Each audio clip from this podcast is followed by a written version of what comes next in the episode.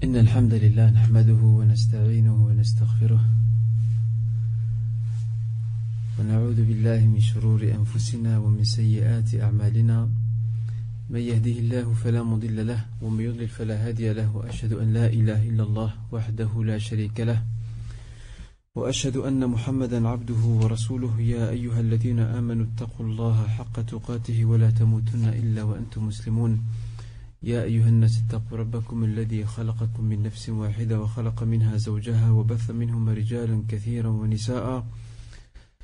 واتقوا الله الذي تساءلون به والأرحام إن الله كان عليكم رقيبا. يا أيها الذين آمنوا اتقوا الله وقولوا قولا سديدا يصلح لكم أعمالكم ويغفر لكم ذنوبكم. ومن يطع الله ورسوله فقد فاز فوزا عظيما. أما بعد فإن أصدق الحديث كتاب الله عز وجل.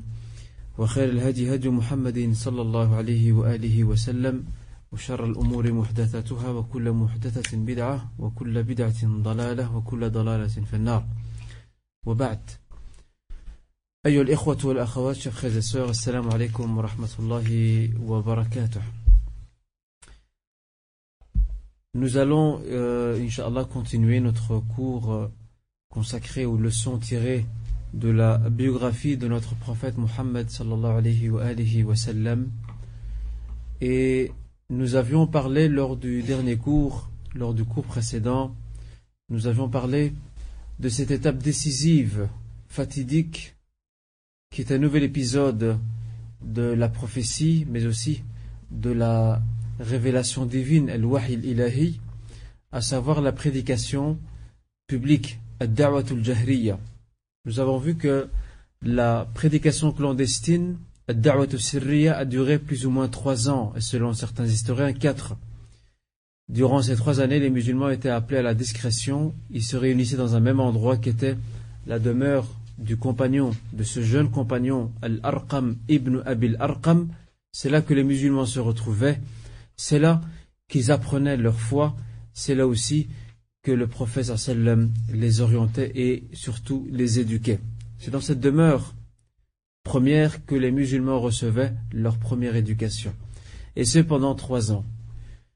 Après cela, Allah subhanahu wa ta'ala ordonne à Muhammad sallam d'annoncer le message publiquement. Maintenant qu'il y a un groupe, ils ne sont plus deux, trois, quatre ou cinq, il y a un groupe assez important de musulmans. Maintenant, ils peuvent s'afficher ouvertement et publiquement, et c'est ce que va faire le prophète sallam. Et nous avons vu que le verset donc 214 de la sourate l'Epawad, sourate al-Shu'ara, ce verset marque le début de la révélation, ou plutôt le début de la prédication publique, ad-da'watul jahriya. Allah subhanahu wa ta'ala, dans ce verset, incite et invite son messager Muhammad sallallahu alayhi wa sallam en lui disant et avertis les proches de ta famille. Et quand on dit avertis, ça veut dire que le prophète devra le faire publiquement. Et c'est ce qu'il va faire, il va monter, il va se mettre et s'installer sur le mont de Safa et va interpeller les gens. Il va les interpeller en leur disant, si je vous disais qu'il y a une armée qui arrive de ces deux collines derrière moi, allez-vous allez me croire Ils lui diront, nous ne t'avons jamais pris en flagrant délit, en train de mentir. On ne t'a jamais coincé, entre guillemets, en train de mentir. Et c'est là que le prophète leur dit, Inni nadirun. Inni nadirun. Je suis avertisseur d'un châtiment douloureux qui est imminent et qui vient d'Allah subhanahu wa ta'ala. Alors c'est là qu'il interpelle donc ses proches, et avant d'interpeller ses proches, euh, Abu, Lahab, qui était présent et qui écoutait parce qu'il s'est il, s'est retrouvé dans la foulée de ceux et celles qui étaient en train d'écouter le prophète et c'est là qu'il lui a dit Tubban lak que tu périsses. Alihada jama'tana, est-ce pour cela que tu nous as réunis? Et c'est là qu'est descendue la sourate que vous connaissez, sourate al-Masad, Tabbat yada abi lahab wa tab, jusqu'à la fin de la sourate. Cette sourate-là est descendue donc concernant ce fait qui se produit. Et le prophète selon une autre narration authentique, le prophète a aussi interpellé ses proches, la famille. il les a interpellés, Banu Hashim, Safiya, Safi Fatima, et à chaque fois il leur disait. Je ne suis d'aucun recours pour vous auprès d'Allah subhanahu wa ta'ala. Ça veut dire que si vous ne répondez pas au message divin, si vous ne répondez pas à l'appel d'Allah subhanahu wa ta'ala que je répercute vers vous, eh bien, attendez-vous à un châtiment. Et dans une autre narration, dans une autre narration aussi, il leur dit, Demandez-moi de me bien ce que vous voulez. Je vous le donnerai. Mais sachez, je ne serai d'aucun recours pour vous. Je vous donne mon argent, il n'y a pas de problème. Mais cet argent ne vous sauvera pas de l'enfer. Cet argent ne vous évitera pas le châtiment divin si vous refusez donc de me suivre, si vous refusez de répondre à mon appel, à l'appel de la prophétie, à l'appel de l'islam, à l'appel de la soumission à Allah Azza wa subhanahu wa ta'ala. Euh, cette étape, comme vous le savez, euh, chers frères et sœurs, euh, marque le début de la, de la prédication publique et non seulement le prophète est monté sur le, mont de Safa, mais aussi il a commencé à prier publiquement. Lui et quelques-uns de ses compagnons ont commencé à prier publiquement devant la Kaaba. Ce qui est un affront, ce qui est une insulte pour les mouchriquines, pour les polythéistes. Comment Mohammed lui et ses quelques amis ou ses quelques compagnons fidèles osent-ils venir nous défier, défier nos divinités, prier de manière différente que la nôtre? Et ici, il y a un message que le prophète passe. Il y a deux messages, retenez-les, ces deux messages. Le premier des messages que Mohammed à travers ce geste, à travers, cette prière publique, as-salatul jahriya, qu'il faisait donc devant la Kaaba, il passe deux messages. Le premier des messages, c'est des signaux qu'il lance au chef mais À savoir, à partir de maintenant, vous ne pouvez plus rien nous faire. Nous sommes maintenant décidés et prêts enfin à vous défier. Nous sommes prêts à vous tenir tête, à résister à votre autorité, à votre puissance. Et ça, si le prophète fait ça et ses compagnons, c'est que Allah leur a permis. Et vous avez vu le verset que je viens de, que je vous ai indiqué il y a quelques instants. L'autre message très fort que Mohammed passe à travers ce geste, c'est que il passe un message à, la population, à la masse, al jumhur. Les gens ne savent pas, souvent les gens sont victimes. Les gens sont victimes du conditionnement. Comme aujourd'hui, par exemple, il y a beaucoup de gens qui ne savent pas c'est quoi l'islam. À cause des médias qui travaillent, qui conditionnent les mentalités qui font du bourrage de crâne. Alors les gens ne savent pas c'est quoi l'islam. Et quand vous venez parler avec un non-musulman de ce qu'est l'islam, il reste surpris. Il dit mais c'est pas ça l'islam. Et moi je connais l'islam, c'est ce qu'on voit à la télévision. Eh bien regardez ici. Le fait que le prophète vient devant la Kaaba avec ses compagnons, quelque part, il défie l'autorité prééminente et prédominante de Quraysh sur ces sujets. Alors disant voilà, voilà ce qu'est la prière, voilà ce que nous faisons, voilà ce qu'est notre message c'est prier, c'est honorer le temple sacré et ne pas euh, et ne pas diviniser et surtout pas consacrer un quelconque culte à ces statues, à ces idoles que, renferme donc le temple sacré El Kaaba. Donc vous voyez, chers frères et sœurs, ces deux messages très forts que Mohammed et ses compagnons font passer. Il y a un message, rappelez-vous, un message qui est destiné au chef mécois. À partir de maintenant, on n'est plus à l'ombre, maintenant on agit en public. Et le deuxième message, c'est destiné à l'opinion publique, pour utiliser un, terme ou un vocabulaire contemporain, à l'opinion publique, à la masse, à la population. À partir de maintenant, regardez qui nous sommes. On n'est pas des marginaux comme on nous décrit, ou comme nous décrivent les chefs mécois, que ceux qui suivent Mohammed ne sont que des marginaux, des gens insignifiants. Eh bien, regardez qui nous sommes. Voilà ce que nous faisons. Et durant toute cette période, bien sûr, les musulmans ont reçu pour ordre de ne pas répondre à la provocation. Pas du tout.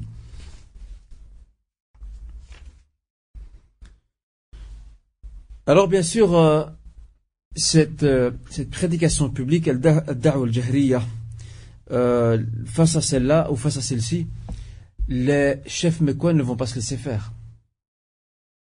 Ils ne vont pas se laisser faire parce qu'ils risquent, s'ils ferment les yeux ou s'ils se taisent, ils risquent de laisser faire un message qui va se répandre et qui va faire tache d'huile au sein de la société mécoise et par là même menacer donc l'intérêt ou les intérêts de cette oligarchie euh, qui domine et qui gère les affaires de la cité. D'où la décision prise par les chefs mécois de réagir. Et leur manière de réagir, c'est de mettre la pression sur le prophète et sur les musulmans. Parce que c'est un test. C'est un test qui vient d'Allah subhanahu wa ta'ala via, par l'entremise des polythéistes. Alors, ces musulmans vont-ils résister? Vont-ils supporter la charge de l'épreuve qui pèse sur leurs épaules? Vont-ils pouvoir faire face à ces persécutions, à ces insultes, à ces moqueries Là est la vraie question. Et le premier, bien sûr, visé est bien sûr euh, le prophète Mohammed sallallahu alayhi wa sallam.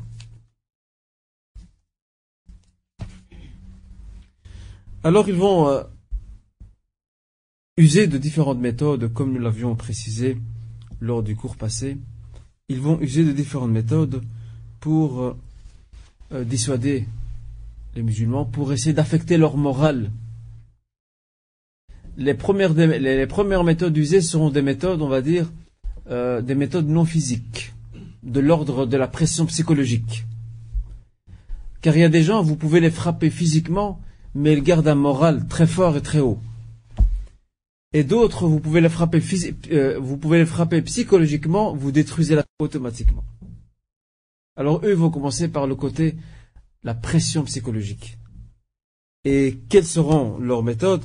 Ils vont bien sûr euh, se mettre à se moquer et à insulter.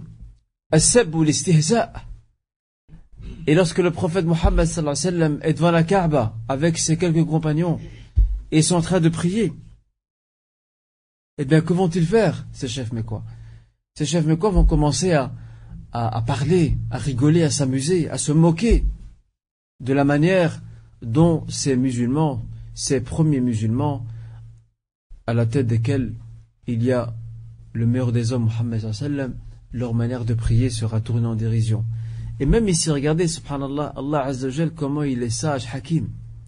Comment il appelle les musulmans à l'attitude pacifique. Al-Muwajjah silmiya Le prophète et ses compagnons auraient pu dire non, rien, on veut rien savoir. Nous, maintenant, on fait, maintenant, on fait la prédication publique, on prie, on fait tout ouvertement, on n'a rien, on rien à se reprocher, on n'a rien à cacher. Eh bien, qu'ils disent ce qu'ils veulent. Regardez, même ici, Allah subhanahu wa ta'ala fait une petite concession, euh, non pas en faveur des polythéistes, mais à l'égard des polythéistes pour une raison bien précise. Regardez ce que Allah ordonne à son messager dans le verset 110 de la sourate Al-Isra, la sourate le voyage nocturne. Par rapport à la prière, ولا تجهر بصلاتك ولا تخافت بها وابتغي بين ذلك سبيلا. Oh Mohammed, quand tu pries, ne lève pas, n'ose pas le ton quand tu pries. Et ne le baisse pas trop non plus. Et trouve une voie médiane entre les deux. Parce qu'en levant la voix, pourquoi Allah subhanahu wa ta'ala demande à Muhammad, son messager, alors qu'il est dans le droit Pourquoi lui demande-t-il de, ne pas hausser sa voix dans la prière Est-ce pas complexe par rapport aux mouchriquins polythéistes? Non. C'est pour éviter les insultes. Parce qu'à force d'écouter, les mouchriquins, ils entendent ils entendent Ar-Rahman, Ar-Rahim, Allah, Subhanallah, ils entendent ces termes. Alors ça les, ça les chauffe de haine, ça les provoque, ça les attise. Et par là même, qu'est-ce qu'ils font? Eh bien, Ils se mettent à insulter Allah subhanahu wa ta'ala pour éviter qu'ils insultent Allah azza Et aussi par là même, pour que, pas que les musulmans soient affectés sur le plan moral et psychologique. C'est là qu'il leur a été demandé de ne pas hausser leur lecture. Je rappelle, c'est le verset 110 de la sourate euh, le voyage nocturne, soit l'Isra, mais non plus de ne pas baisser complètement. Il faut trouver une voie médiane pour pouvoir quand même accomplir donc cette prière qui est très importante.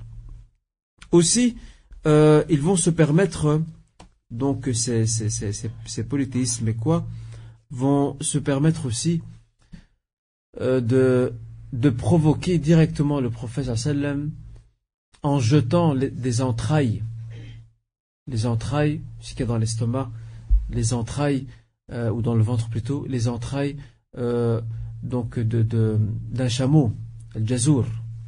Ils vont les jeter sur les épaules du prophète pendant qu'il est en train de prier, pendant qu'il est prosterné. Et ils éclatent de rire.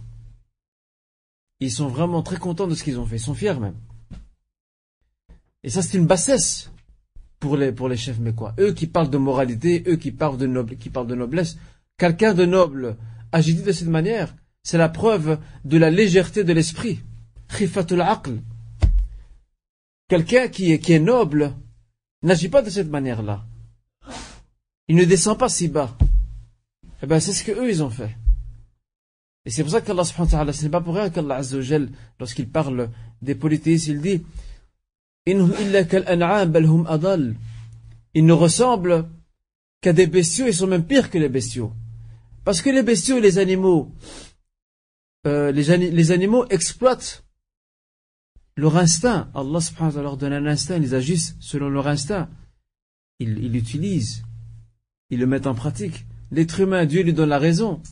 Regardez ces polythéistes, ils mettent en veilleuse leur raison et tombent très bas et si bas dans leur provocation donc du prophète. Et pourtant, le prophète il y a un mot-clé, al-kef, pacifique, ne pas réagir.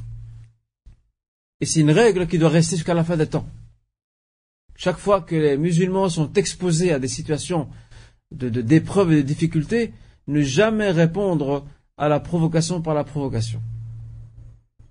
Par n'importe quel procédé que ce soit. C'est une erreur. Et le prophète donne l'exemple. Il n'a pas réagi face à ce geste ignoble, insultant, dégradant, de jeter ses, entrailles. Vous imaginez les entrailles d'une bête, d'un animal, de, les mettre, de les laisser couler sur les épaules du prophète ça, c'est de la provocation au sens large du terme.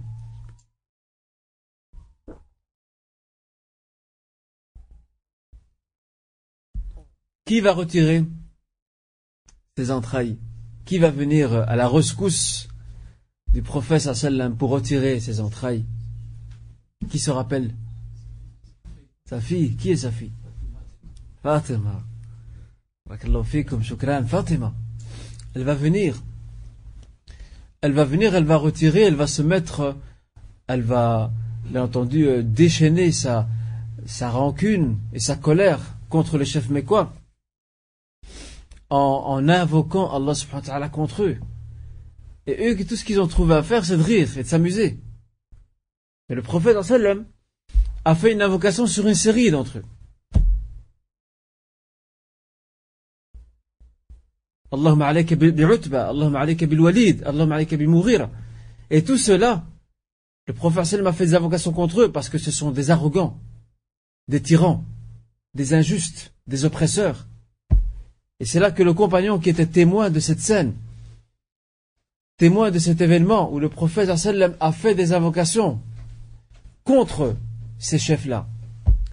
Il dit, on a vu leur corps, leur cadavre, giser le jour de Badr. Ils gisaient par terre. Tout cela contre qui le prophète a fait des invocations, ils traînaient par terre le jour de Badr. Et c'est là qu'ils ont pris conscience que l'invocation du prophète avait été répondue par Allah subhanahu wa ta'ala. Regardez ces cadavres qui gisent, qui sont abandonnés, livrés à eux-mêmes, livrés aux bêtes, livrés aux, comment dire, aux faucons et aux bêtes euh, et aux fauves, etc. Donc, euh, c'était donc euh, une, autre méthode qu'ils ont usée. Aussi, la censure, sans en aussi parler. Censurer l'écoute du Coran.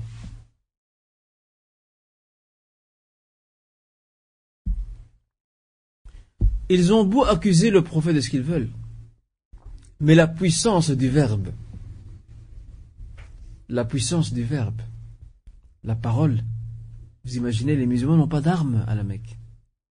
Comment se fait-il que des versets descendent et secouent les Mécois Au point qu'ils sont obligés de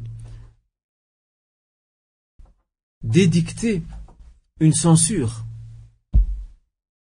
de censurer l'écoute, d'appeler tous les jeunes à ne pas écouter le Coran. Le Coran, ce n'est qu'une parole. Subhanallah. Ce n'est qu'une parole. Les musulmans sont minoritaires, ils n'ont pas d'armes, ils n'ont rien. Si demain les mecs veulent, veulent les anéantir, ils les anéantissent sans problème. Mais bon, subhanallah, Allah Azza fait bien les choses. Ici, un rapport de force. Jamais les Quraysh, les Qurayshites ne massacreront les musulmans, aussi minoritaires soient-ils, car ils tiennent à, leur image, à leur prestige. Parce qu'ils savent que les tribus arabes vont pas regarder. Regardez comment ça joue en faveur des musulmans et en faveur de l'islam. Les chefs Qurayshis savent que s'ils le font, eh bien, toutes les tribus arabes vont se mettre à parler. Et bien sûr, ils vont les Mécois seront discrédités. Comment les Mécois, les chefs Mécois, ont-ils massacré euh, des, gens sans armes, faibles, impuissants Ça joue en faveur des musulmans, tout ça. Ben, c'est comme ça qu'Allah les a préservés malgré euh, l'épreuve. Alors, euh, ne sachant que faire face à la puissance du verbe, ils ont décidé de procéder à une censure, à savoir ne plus écouter. Ça veut dire que chaque jeune qui passe devant un musulman ou devant le prophète et qu'il entend en train d'écouter le Coran, il est censé boucher ses oreilles ou élever sa voix. Regardez le verset, je vous le rappelle, dans la sourate Fussilat, verset 26.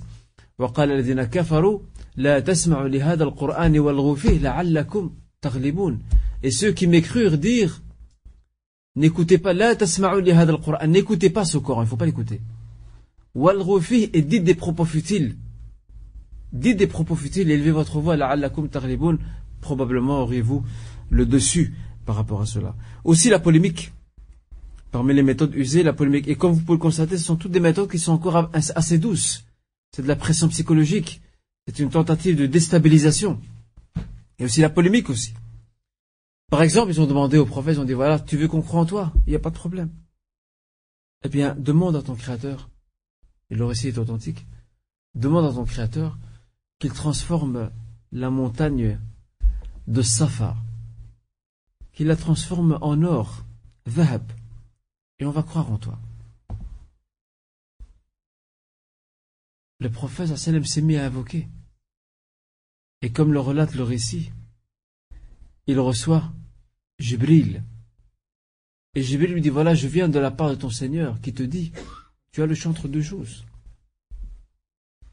Tu as le choix entre deux choses. Ou bien, Allah subhanahu wa ta'ala décide de transformer cette montagne en or. Et qu'est-ce qu'ils sont censés faire, ces quoi? Ils sont censés devenir musulmans parce qu'ils ont dit, si tu transformes, si, demande à ton Seigneur qui transforme la montagne en or, et nous, on s'engage à devenir musulmans. On va croire en toi. D'accord. Regardez, subhanallah, la sagesse prophétique. Al-hikmatun. Le prophète voit loin. Jibril dit, ton Seigneur te dit, tu choisis entre deux choses. Ou Allah subhanahu wa ta'ala décide par sa puissance, de transformer cette montagne de Safa en or, mais attention, si après ça, il ne croit pas, les Mécois ne croient pas, il va les châtier d'une manière qu'aucun, aucun être humain des mondes passés ou du monde passé n'a connu un châtiment équivalent. Ou bien, Allah ne l'ouvre pas, ne, ne, transforme pas cette montagne en or, mais il rouvre la porte de la clémence et la porte du repentir, qui sait, peut-être que certains reviendront. Et qu'est-ce qu'a choisi le prophète sallam? Qu'est-ce qu'il a choisi selon vous? Le premier ou le deuxième? Vous l'avez deviné à travers ce que j'ai dit. Hein Quand j'ai dit sagesse prophétique, vous l'avez deviné. Tout à fait. Le prophète, le dit, a répondu babu ar-rahmati wa Je préfère, dit-il, la porte de la clémence, la porte de la clémence du repentir. Parce que le prophète voit loin on va les laisser. Et certainement, et d'ailleurs la preuve, Abu Sufyan, qui était là d'ailleurs. Abu Sufyan qui était arrogant, orgueilleux, vaniteux, et qui s'est converti. Et bien d'autres, Amr ibn al-As. Vous avez aussi euh, Hind, l'épouse d'Abu Sufyan, et bien d'autres qui étaient des résistants acharnés au message prophétique et qui ont fini par se convertir à l'islam. Regardez comment le prophète voit très loin. Ça veut dire ici que la porte reste ouverte. Mais Allah guide qui veut. Inna Allah yahdi man yasha. Wa yudillu yasha. Yahdi man yasha. Wa yudillu man yasha. Une règle importante ça. Allah guide qui il veut et il égare qui il veut. Il guide qui il veut par sa grâce. Et il égare qui il veut par sa justice. Parce que cette personne ne mérite pas d'être guidée. C'est pour ça qu'il l'égare.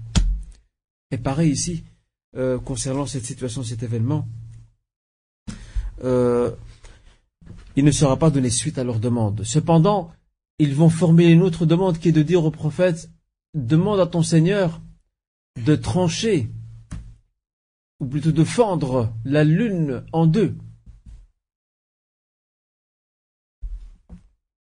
Qu'est-ce qui va se passer? La lune va se fendre en deux.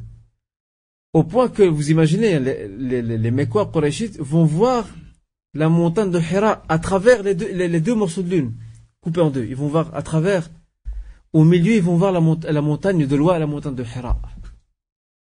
Et il y avait Ibn Mas'ud qui était là et qui était témoin. Il dit J'étais là, j'ai vu. Parce que le prophète a, invoqué Allah subhanahu wa ta'ala, a demandé euh, al-qamar, que la lune se fonde en deux. Ibn Mas'ud dit J'étais là et j'ai vu.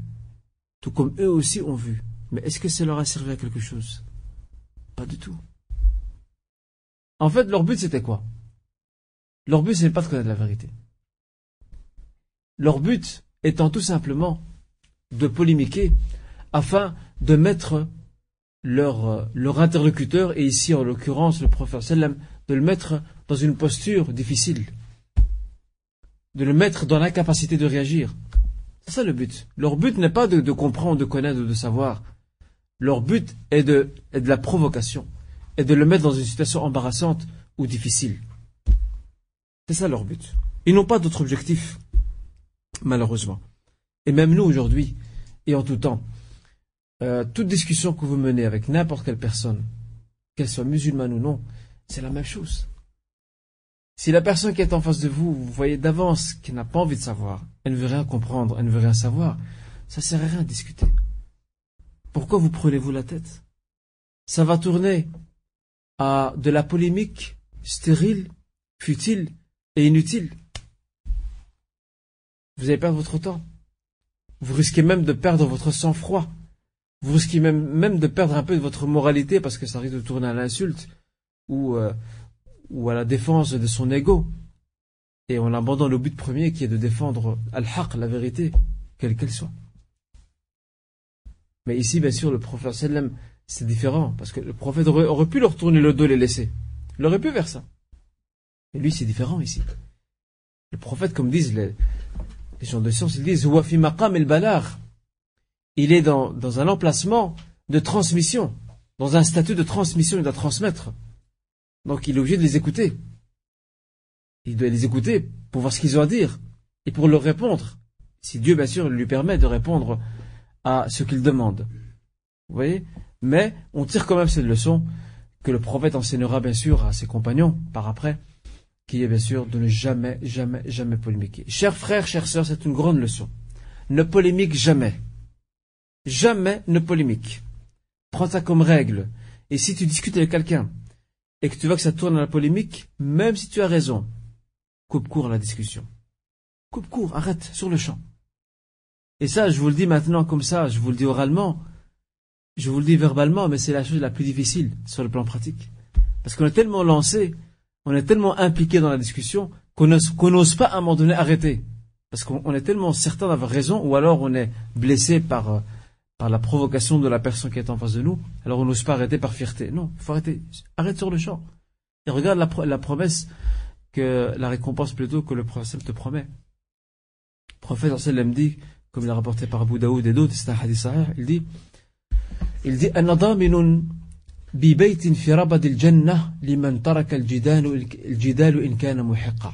je suis garant d'un paradis, ou plutôt d'une demeure au sein du paradis, pour celui et celle qui abandonne la polémique, même s'il a raison.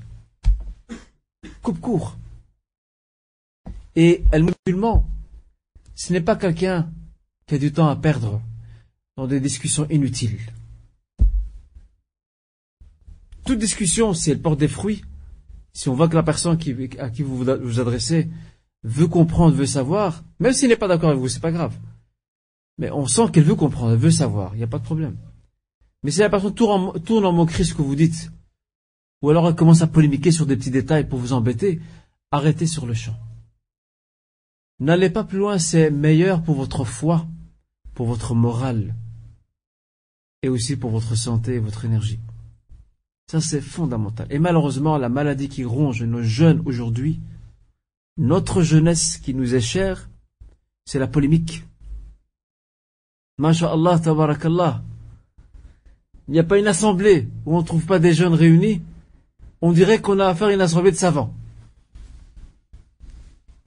Et ça débat. Ça discute. Et ils frappent les savants les uns contre les autres. Non, non, Cheikh Albani il a dit ça. Non, Cheikh Ben Baz a dit ça. Non, Cheikh Ben Athamin. Et ils se piquent le bec alors qu'ils n'ont même pas compris la substance et la teneur de cette controverse, de cette divergence qu'il y a eu entre, dans le cas où il y a eu, il controverse entre ces gens de science, ces gens honorables ou d'autres gens de science. Je m'avance si j'ai une connaissance. Je n'en ai pas, je me mets en retrait et je me tais.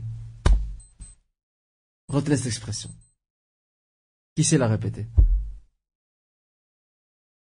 Qui sait répéter cette expression?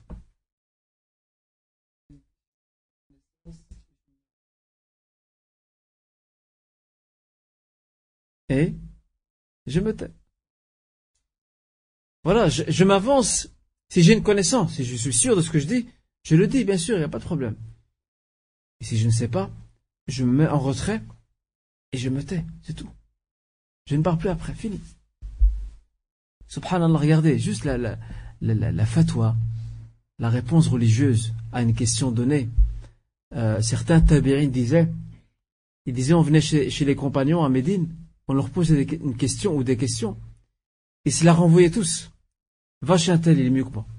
Non, va chez un tel. Il faisait le tour et revenait chez le premier. Parce qu'ils savent c'est quoi le poids de, de, la réponse. Aujourd'hui, machallah, le jeune, il a appris, vous m'excuserez, hein. le jeune, le jeune n'a pas terminé la partie Amma. Il n'a pas terminé la partie Amma. La dernière partie du Coran, il ne l'a pas terminée. Il ne l'a pas achevé.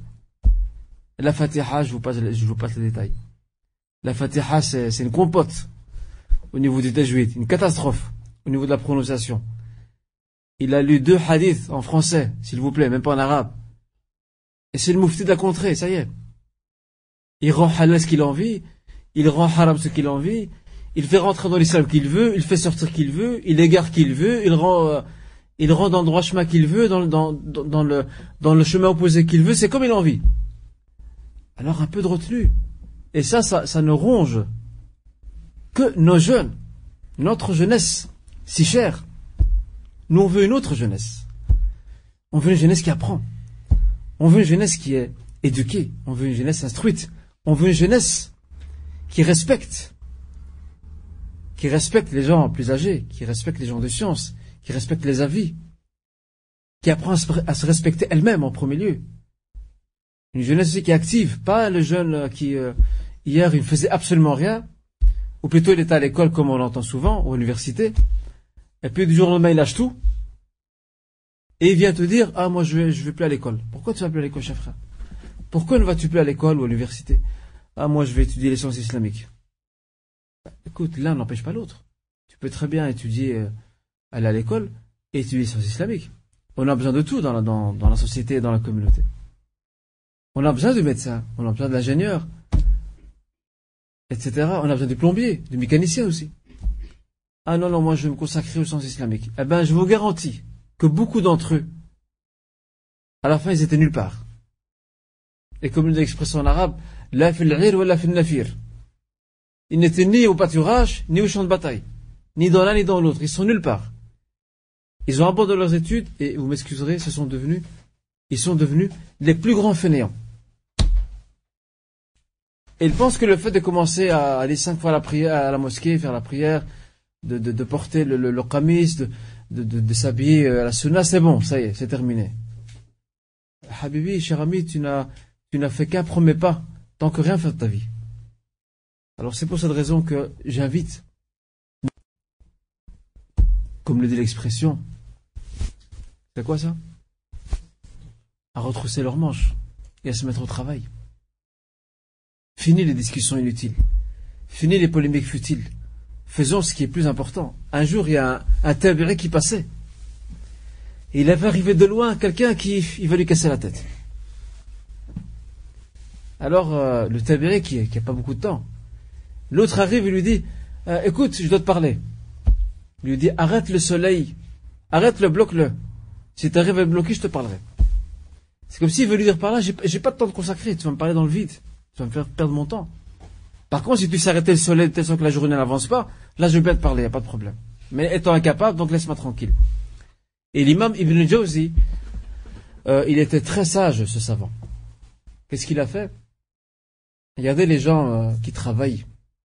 Ils travaillent pour leur avenir, pour l'au-delà surtout, et pour leur ummah. L'imam Ibn al-Jawzi euh, est en train de préparer la rédaction d'un livre. A reçu des invités. Mais le problème, c'est que ces invités, c'est pas des gens, ce ne sont pas des gens de science, et ce ne sont pas des gens avec qui il peut discuter de science. Ce sont des gens, des gens ordinaires qui aiment bien parler, qui aiment bien papoter, ils ont rien à faire ce jour-là. Alors je dis, ben, on va choisir Ibn on va aller chez lui. Voilà, c'est lui, c'est lui le, tirage au sort, ça tombe sur lui aujourd'hui. On va aller cassar chez, chez Ibn. Comme font aujourd'hui certains jeunes. Et à la maison, ils, se tournent les doigts, les pouces. Qu'est-ce que je vais faire aujourd'hui? Chez qui je vais aller gratter? Chez qui la tarcelle aujourd'hui? Eh ben c'est un peu ça, c'est la même chose. Alors, euh, idem. Ils sont venus chez lui, mais Ibn Jawzi, c'est quelqu'un de poli, c'est quelqu'un d'éduqué, c'est quelqu'un d'humble. Il va pas leur dire, écoutez, moi j'ai pas le temps, sortez de chez moi. Il va les accueillir, ils sont là, ils sont là. Quand ils sont devant toi, devant ta porte, c'est rien faire. Qu'est-ce qu'il a fait? Il a trouvé une technique. Très malin. Ils se sont assis, et bon, ils se mettent à papoter, à parler de tout et de rien, de dunya, d'affaires, d'argent, de, de, de, commerce, de maison, etc. Qu'est-ce qu'il va faire? Il va leur dire, vous savez quoi, vous allez m'aider. Papoter, discuter, vous m'aidez en même temps. Il leur a distribué des paquets de feuilles. Il leur a donné l'âme, et ils ont commencé à découper. Eux, ils savent pas pourquoi ils découpent. En fait, ils découpent, comme ça, c'est cette heure qui va passer, ou ces deux heures ou trois heures qui va passer avec eux, et qui risque de partir dans le vide, au moins il utilisera à bon escient. Ce papier qu'ils vont couper lui servira à lui pour écrire son livre. Vous imaginez? Tenez, allez, asseyez-vous. Vous voulez papoter? Allez. Venez, venez papoter. Je vous donne du travail. Allez, tenez, une lame et du papier, parchemin, découpé. Et il se met à découper, papoter. Et lui, lui, il est aussi occupé, il coupe aussi de son côté. Et ainsi, cette, ce, ce, moment tampon ce moment tampon, ce moment vide, si vous voulez, de, de, sa soirée, n'est pas passé dans le vide. Il a réussi à l'exploiter dans quelque chose de simple, de souple. Il aurait pu le faire tout seul, ben, Allah lui a apporté des gens qui vont, qui vont l'aider à le faire. Donc tout ça pour vous dire euh, que, la, polémique euh, ne mène absolument à rien, d'où l'intérêt, Inch'Allah, de l'éviter. Ils vont bien sûr demander aussi, les, les, les politistes demanderont aussi, à titre de provocation comme d'habitude, Dis-leur que l'âme est une affaire appartenant à mon Seigneur. Moi, je n'ai pas de connaissance. Je ne sais pas c'est quoi l'âme. Je sais quoi, je sais pas à quoi ressemble l'âme ruh.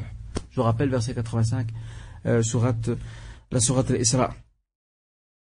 Euh, tout ça ne marchera pas. Vu l'avancée irrésistible de l'islam au sein de la Mecque, aussi ce verbe qui est le Coran, Coran, la parole divine, qui continue à à secouer la cité mécoise. Alors, lorsqu'ils n'ont pas, ils n'ont pas su et n'arrivent pas à trouver une solution, comment freiner cette avancée de l'islam et la, la, la, pertinence aussi et la résonance du verbe coranique, c'est là qu'ils vont euh, passer à autre chose, l'accusation. Et là, on voit qu'ils commencent à, à user des méthodes un peu plus radicales, l'accusation.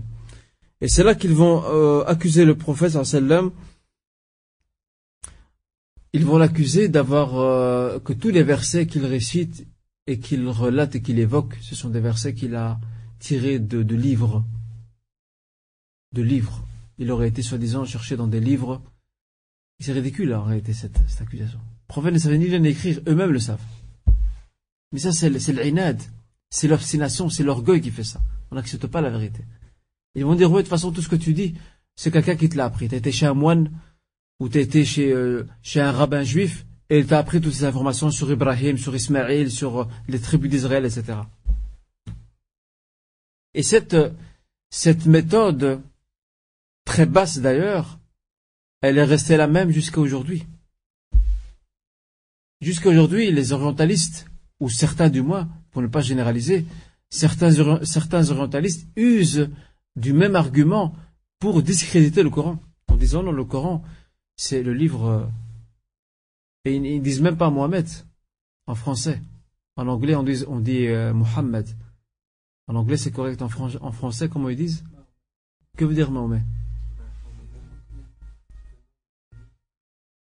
Mahomet, c'est un terme euh, juif à l'origine. Mahomet. Ça veut dire Mahomet. En hébreu, ça veut dire Mahomet, qui veut dire celui qui n'est pas loué. Et donc, les, orientalistes vont aussi user de cette méthode. Jusqu'à maintenant, d'ailleurs, certains orientalistes. En disant, non, de toute façon, le Coran, c'est son œuvre à lui. Il a dû rencontrer, durant certains voyages, euh, des, rabbins ou, des, prêtres chrétiens et moines, et il a dû euh, apprendre auprès d'eux. Mais ça, c'est impossible. Il a, très peu voyagé. Il a voyagé pour Khadija. Et toutes les sources historiques ne nous parlent, ne nous parlent pas du tout qu'il aurait rencontré quelqu'un. Et ça ne peut pas échapper à quelqu'un comme Maïsara, qui est l'accompagnateur du prophète lors du voyage qu'il a fait. Donc, euh, euh, certains disent qu'il a fait du côté du Yémen, d'autres en direction de la Syrie, Shem, euh, à la tête de la caravane de Khadija. Maïsara, ce genre de, de détails ne peut pas lui échapper, il leur dit rapporter. Pourtant, on n'a rien par rapport à ça. Aussi, il, a, fait un voyage avec son oncle, Abu Talib, mais c'était un bambin, il avait, c'était un jeune adolescent, 12 ans il avait, 12-13 ans. Comment il va apprendre 12-13 ans auprès d'un moine, le Bahira, qui était donc euh, là-bas en Syrie, et qui va voir les signes de la prophétie sur Mohammed.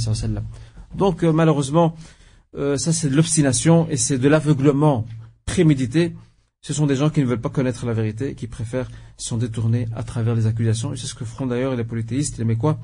Et Allah subhanahu wa ta'ala donc répercutera donc cette accusation dans, dans la sourate Les abeilles, sourate Nahl, verset 103.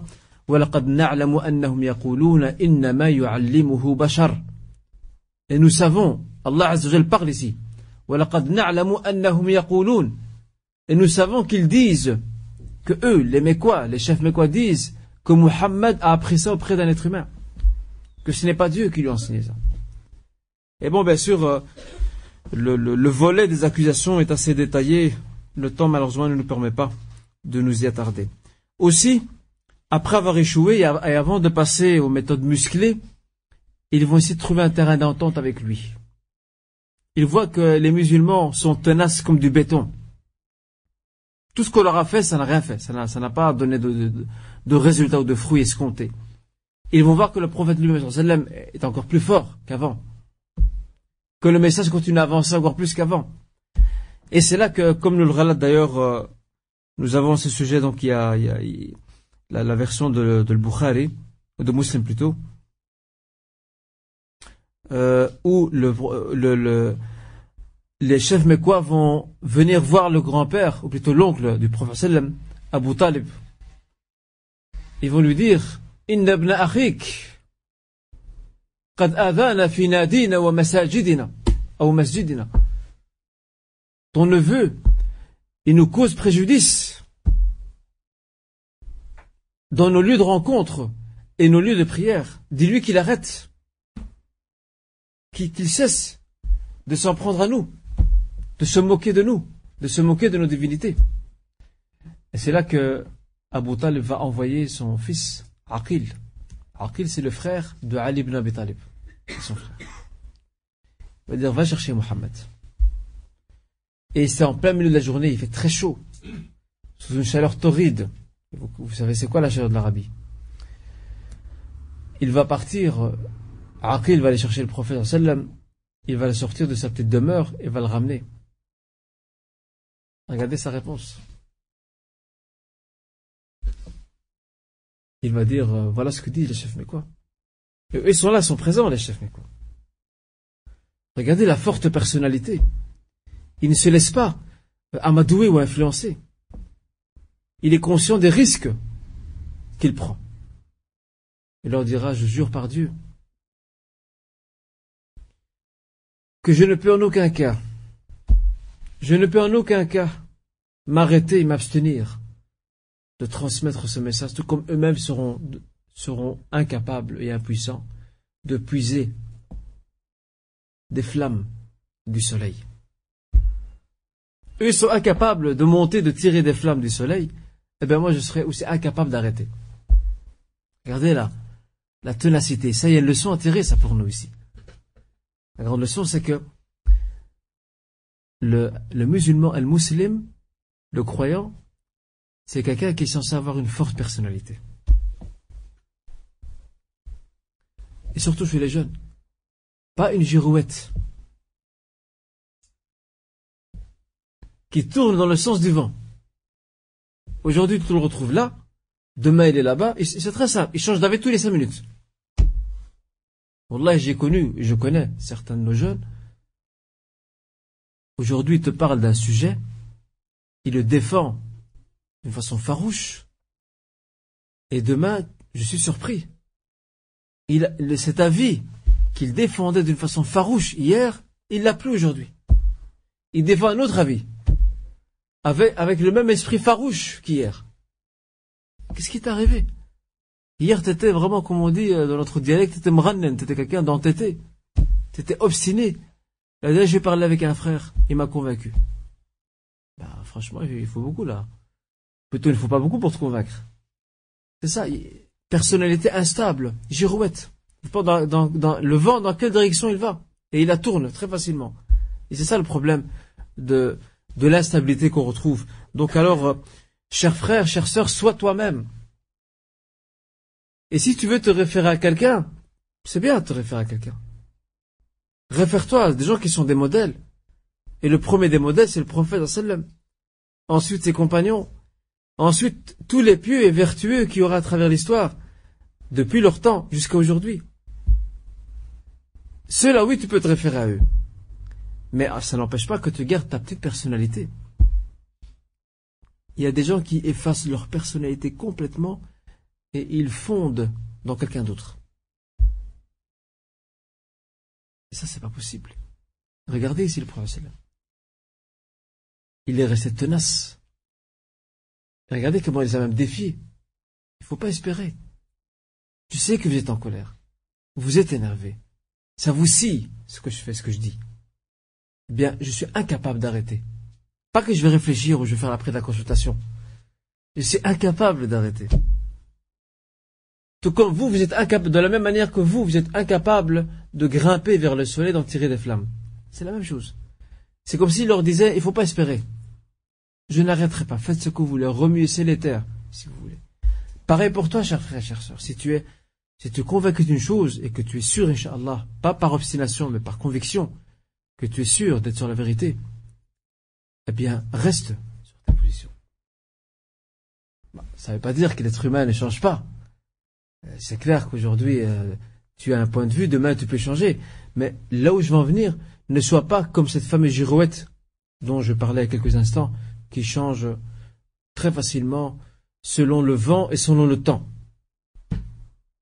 Ne sois pas de ces gens-là. Sois quelqu'un de stable. Construis ta personnalité.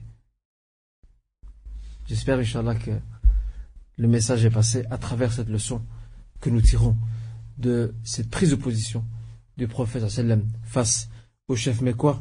Et c'est une grande leçon pour nous de ne jamais affaiblir, mais au contraire, de garder une certaine force. Et c'est ce qu'a fait d'ailleurs le prophète sallam. Face au refus, et avant de parler de refus, parlons d'un fait qui est souvent relaté dans les livres de biographie prophétique. Et en passant donc le récit que je viens de vous citer avec Aqil, je corrige à l'instant, il n'est pas rapporté par Muslim, il est authentifié par le Cheikh Al-Albani, comme ça vous le savez. Donc il est authentifié par le Cheikh Al-Albani et n'est pas rapporté par Muslim. Euh, il faut savoir que il y a un récit, un fait qui est très répandu dans les livres de biographie prophétique. Selon ce récit ou ce fait, on dit que les, chefs mécois auraient proposé, ils auraient proposé, je dis bien au conditionnel, ils auraient proposé euh, au prophète un arrangement. En lui disant, tu veux la royauté, on te la donne, la royauté. Tu veux le pouvoir, on te donne le pouvoir, il a pas de problème. Tu veux être riche, on te donne notre argent, pas de problème. Tu veux, tu veux des femmes, des épouses, on va t'en donner. Mais tais-toi. Et qu'il aurait dit, si on mettait le soleil à ma main droite et la lune à ma main gauche, en aucun cas je ne pourrais abandonner, délaisser ce que Dieu m'a ordonné, ou je mourrai avant d'avoir accompli la mission qui m'est confiée. Ce récit sur le plan des sources n'est pas authentique. Mais peut-être qu'il s'est produit, Allah alam. Mais sur, le plan des sources, par rapport aux rapporteurs qui l'ont rapporté, qui, nous l'ont relaté, ce récit n'est pas authentique. Si on applique euh, l'étude et l'analyse critique qui est propre aux sciences du hadith, ulum hadith, on verra que ce récit euh, n'est pas fiable. Et donc, il est tout à fait contestable. Mais, vous savez, l'histoire, c'est l'histoire. Il y a des gens qui le rapportent. Peut-être que ça s'est passé, mais sur le plan des, je rappelle, sur le plan des sources, c'est tout à fait. Euh, donc, ce n'est pas à retenir car ce n'est pas authentique. Après cela, les Mécois, ayant baissé les bras, ayant perdu espoir, vont passer à une nouvelle étape qui sera la plus difficile pour les musulmans. Les persécutions physiques. Ça, c'est le plus dur.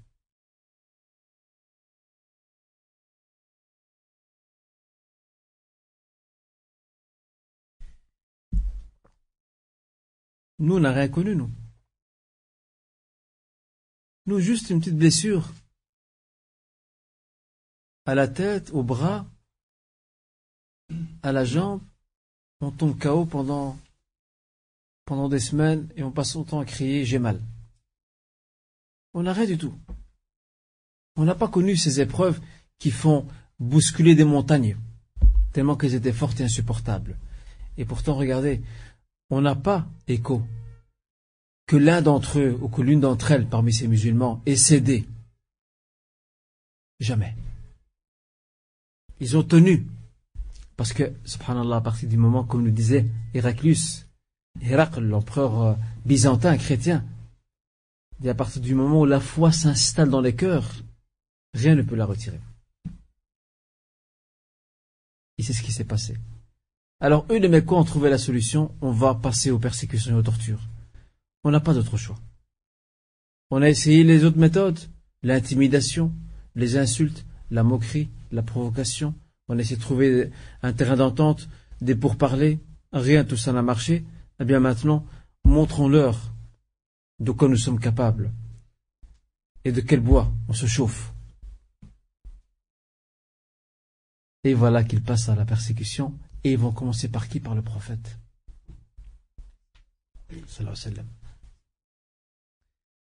Ils vont commencer par le prophète. Regardez ce qui va se passer. Pendant qu'il priait, Abu Jahl arrive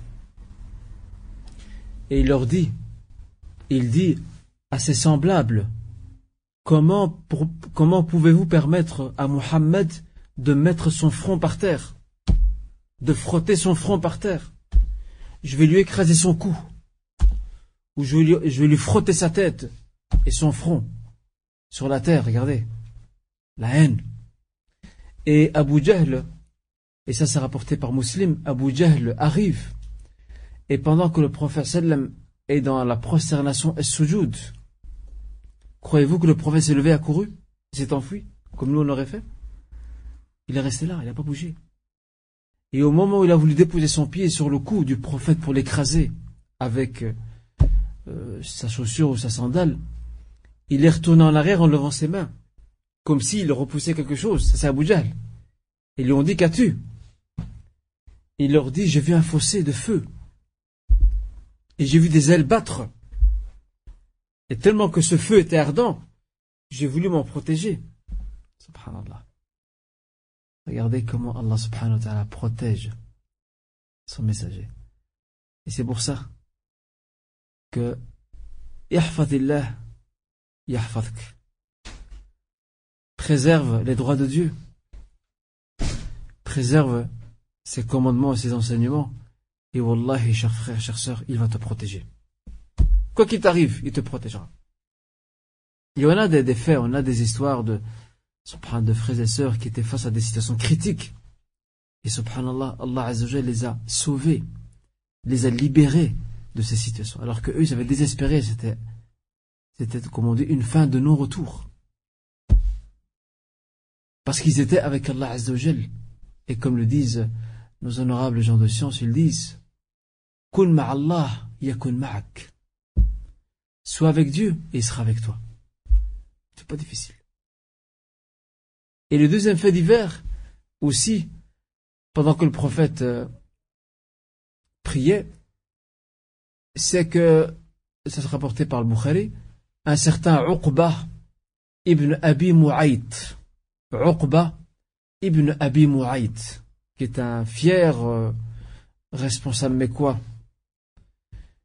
il va venir avec, euh, il va saisir sa tunique, il va la mettre, pendant que le prophète prie, sallam, il va la mettre autour du cou du prophète, il va tirer, il veut l'étrangler,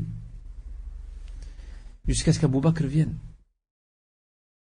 Et le repousse en disant rajulan rabbi Allah Voulez-vous tuer un homme qui dit Mon Seigneur est Allah subhanahu wa ta'ala alors qu'il vous a apporté les preuves évidentes de la vérité? Qui sort de sa bouche Et les autres aussi vont connaître. Abu Bakr également, malgré qu'Abu Bakr il avait son clan qui le protégeait. Abu Bakr se lèvera dans la mosquée ou dans l'enceinte sacrée de la Mecque et il fera un discours. Ils vont venir à lui, vont se mettre à le frapper violemment jusqu'à le blesser. Et vu qu'ils sont lâches, ils viendront à plusieurs. Mais ça, je ne crois pas qu'ils seraient capables de faire avec Omar. Abu Bakr était quelqu'un de maigre. Omar était quelqu'un de robuste, de grand et costaud. Alors ben, qu'ils essaient de l'approcher. Il va leur montrer de quel bois il se chauffe. Et donc ici, euh, ils vont tellement le frapper que qui viendra à sa rescousse? C'est sa famille, son clan familial, Ben Et lorsqu'ils vont venir, les chefs Qurayshites vont arrêter parce qu'ils ont peur, euh, ils ont peur que ça tourne mal. Parce que, attention, Ben c'est aussi Quraysh. C'est un autre clan familial de Quraysh. Et vous savez, on l'a vu au début du cours de Sirah de la biographie, que Qusay ibn Kilab veillait absolument à ce qu'il y ait un équilibre à l'intérieur de la cité mécoise entre les différents clans familiaux qui constituent les grandes familles appartenant à Quraysh. Il ne faut pas qu'il y ait de dissensions qui pourraient mener vers une guerre civile entre eux et ainsi euh, euh, saper les acquis euh, donc de, la nouvelle cité bâtie par Qusay ibn Kilab. Alors les, les, vont se retirer et c'est là que la famille ou le, clan familial Banu Taym ce clan familial propre à Bakr vont le prendre, vont l'emmener chez lui à la maison. Il est blessé, très blessé. Et ils ont dit, s'il meurt, s'il meurt, on se vengera de vous. Allah subhanahu wa ta'ala voulu autrement.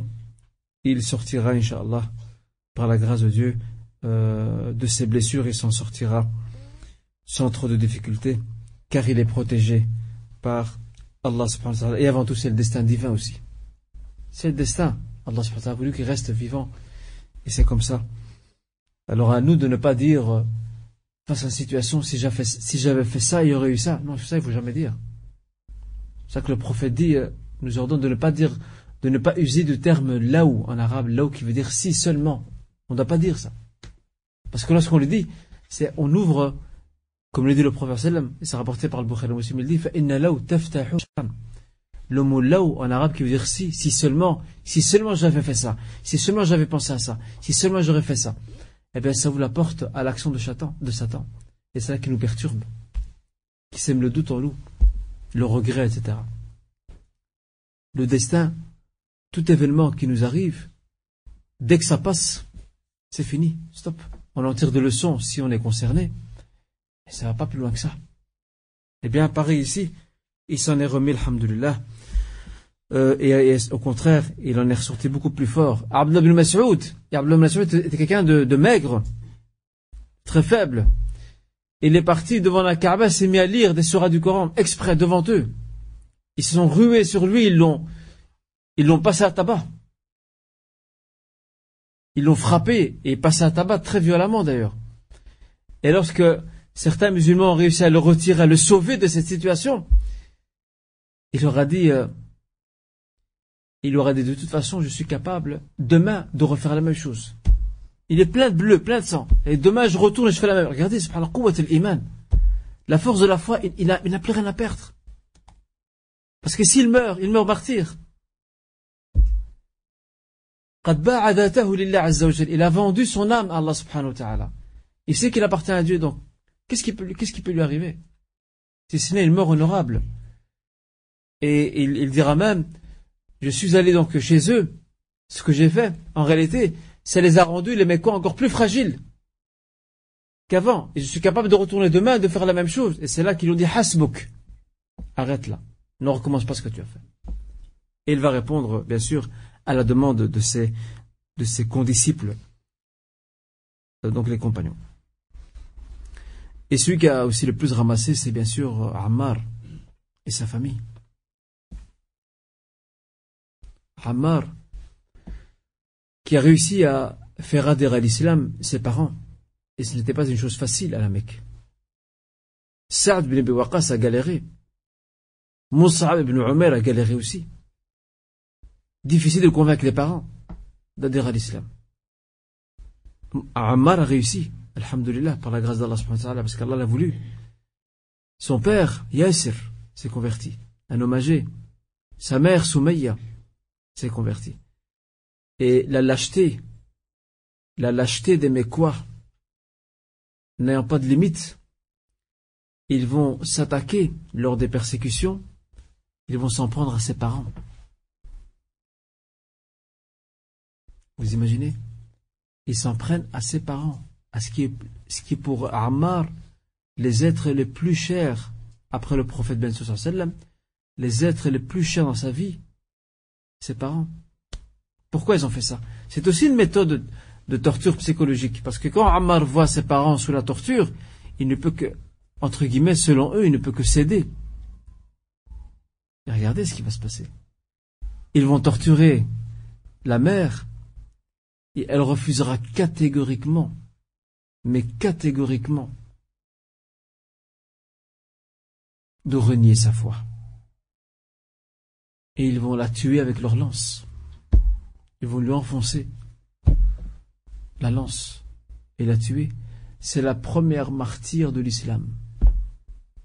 Quel honneur pour elle. La première, la première, shahida fi l'islam, Soumaïa. C'est un grand honneur pour elle. Quant au père Yassir, il va, homme vieillissant et vieux, il va mourir euh, sous la torture. Il va succomber aux douleurs de la torture. Et quant à son fils qui voit ses parents mourir, il perd ses parents, il va fléchir, il va faiblir mais faiblir pas par rapport à sa foi. Faites attention à cette remarque. Il va faiblir par compassion pour ses parents, pour essayer de sauver ses parents. Et il va prononcer un mot que eux attendent patiemment. Et pourtant, ils n'ont pas épargné ses parents. Regardez la lâcheté. Ça veut dire, ça, ça veut dire que ça signifie que ça, ça sert à rien qu'il l'ait dit ou qu'il n'ait pas dit cette parole. Ils allaient quand même tuer ses parents. Alors c'est là qu'il a prononcé les noms des divinités. Il les a prononcés. Et ça l'a beaucoup touché, cela fait mal. Et face à cet événement, Allah subhanahu wa ta'ala a fait descendre un verset concernant lequel L'ensemble des mufassirin, des commentateurs du Coran, s'accordent quant au fait que ce verset est descendu concernant Ammar. C'est le verset 106 de la sourate Les Abeilles, surat al-Nahl. Allah Azza wa dit من كفر بالله من بعد إيمانه إلا من أكره وقلبه مطمئن بالإيمان. Il y en aura qui vont mécroire en Dieu après avoir cru en lui, sauf ceux qui ont été contraints de mécroire alors que leurs cœurs sont apaisés par la foi. Et les savants, les juristes de l'islam, fuqaha l'islam, ont tiré une règle fondamentale de ce verset, le verset 106 de la sourate Les abeilles, sur Al-Nahl. Euh, ils ont, on appelle ça en arabe at-taqiyya ou bien al-istisrar. C'est dire le contraire de ce que tu penses. Quelque part mentir. Ils disent que cette situation de dire le contraire de ce que tu penses, de ce que tu crois, a deux conditions. Elle se fait avec l'ennemi et sous la contrainte. Deux conditions fondamentales. Et ce n'est pas ce que font les chiites maintenant. Les chiites utilisent la même règle, at-taqiyya, qui est de dire le contraire de ce qu'ils croient, de ce qu'ils pensent. Et en fait, ils ne sont ni face à un ennemi, ni dans une situation de contrainte, mais c'est pour cacher leur jeu. Et ça fait partie de leur doctrine, de leur dogme. Et celui qui ne le fait pas n'est pas considéré des leurs. Mais non, le Coran ici nous enseigne ces deux conditions qui sont uniques. Ce sont les seules qui s'aiment la rappeler. Face à l'ennemi, sous la contrainte. Et c'est ce qu'a fait ici Ammar. Il est face à l'ennemi, il est dans la contrainte. Et le prophète passant devant eux, devant lui et devant sa famille, dira, regardez quelle belle promesse. Abshiru ala Ammar, ala Yasir, fa inna maw'idakum al-jannah. Subhanallah. Abshiru, je vous annonce la bonne nouvelle. Ammar, la famille de Yasir, le père de Ammar, donc la famille de Ammar. Je vous annonce la bonne nouvelle. Votre lieu d'élection, la promesse que Dieu a faite envers vous, c'est qu'il vous accorde le paradis. C'est pour ça qu'il fait partie des gens à qui le paradis a été promis. Parce qu'on a dix à qui le paradis a été promis. Il y en a d'autres aussi qui ne font pas partie des dix, à qui le prophète individuellement leur a promis le paradis comme ce très beau récit de Bilal. C'est un récit émouvant, Allah. Chaque fois que je le lis, ou que j'y pense à nouveau, je me dis, mais quelle grandeur Pour quelqu'un qui était insignifiant dans la société mécoise, qui était un esclave éthiopien, le voici un grand homme parmi les hommes. Le prophète sallam dira un jour à, Bilal, Qu'ai-je à entendre tes pas derrière moi dans le paradis ah. C'est quelque chose de formidable, ça. Asma'u khashkhashata. mec, j'entends les bruits de tes pas où tu marches.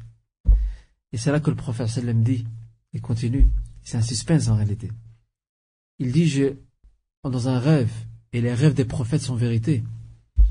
Il dit dans un rêve, j'ai marché dans le paradis et j'ai vu un palais. Et j'ai dit aux anges qui étaient là, à qui appartient ce palais? Ils lui ont dit, ce palais, il appartient à un homme parmi les Arabes. Et le prophète leur dit, je suis arabe, un arabi. Il leur a dit non. Ce palais appartient à un homme parmi Quraysh. Il a dit, je suis Qurashi. Ils ont dit, ce, palais appartient à Omar ibn al-Khattab. Et Bilal, en fait, Bilal, il suivait, il suivait le raisonnement. Palais, prophète parle de, de traces de pas, derrière lui, il suit. Et c'est là que Bilal dit au prophète, Rasulallah, chaque fois que je fais mes ablutions, je prie deux après mes ablutions. Il est assidu. C'est ce que nous on fait pas malheureusement aujourd'hui. Et donc il fait ablutions et prie de rakat. Le prophète lui dit, Bihima, c'est grâce à ces deux rakats que tu fais chaque fois après les ablutions que tu accéderas au paradis. Pas grand chose. Wallahi, chers frères et sœurs, nous passons souvent à côté de l'essentiel. Regardez cette femme, et je vais revenir à Bilal après. Regardez cette femme qui est venue demander euh, l'aumône. C'est une femme pauvre, elle a deux filles dans ses bras, une fille dans chacun de ses deux bras. Elle demande de quoi manger, elle a faim. Et Aïcha l'a vu. Elle lui a apporté trois dates. C'est tout ce qu'elle avait. Elle a vu qu'il y avait trois personnes. La mère et deux filles. Et ses deux filles. Trois dates. Alors qu'est-ce qui s'est passé? Euh, Cette mère a donné les deux dates à ses filles, respectivement à ses filles, ou à ses filles respectives. Elles ont mangé toutes les deux leurs dates. Au moment où la mère s'apprêtait à manger la sienne, toutes les deux filles ont regardé leur mère. Elles ont encore faim. Et c'est là que cette mère va couper la date en deux et va la partager. Elle va se priver de sa part pour ses enfants. Aïcha était stupéfaite de ça. Alors elle va le raconter au prophète sallam. Et regardez quelle réponse. Le prophète dit Inna Allah azza wa al-jannah biha min Grâce à ce qu'elle a fait, Allah subhanahu wa ta'ala lui a prédestiné le paradis ou la franchira de l'enfer. Juste une date qu'elle a coupée en deux, elle a eu pitié pour ses deux filles, le regard d'Allah a porté sur elle face à cet acte, elle aurait pu dire non, vous avez mangé assez bas, comme stop, c'est bon.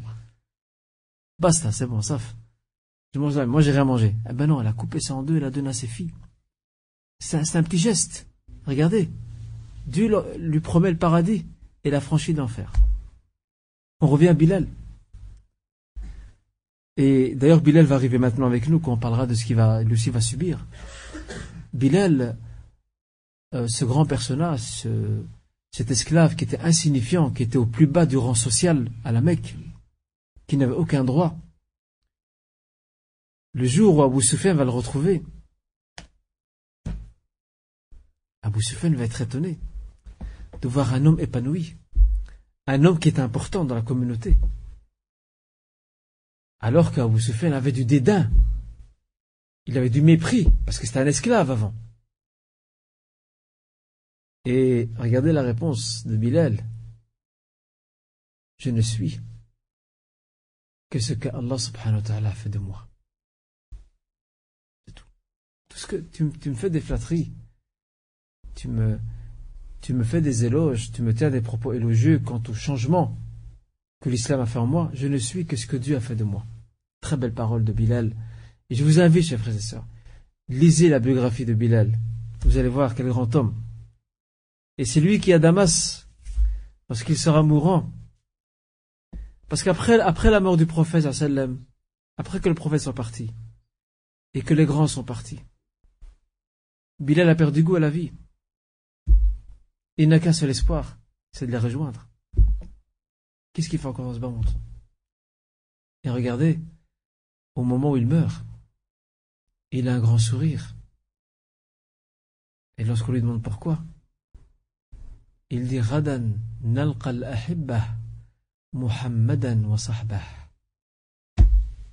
Il est content, il dit demain, je vais rencontrer les bien-aimés, Muhammad et ses compagnons. Il est content de partir. Il ne peut plus de cette solitude dans ce bas monde. Et c'est comme ça que eux ont compris ça.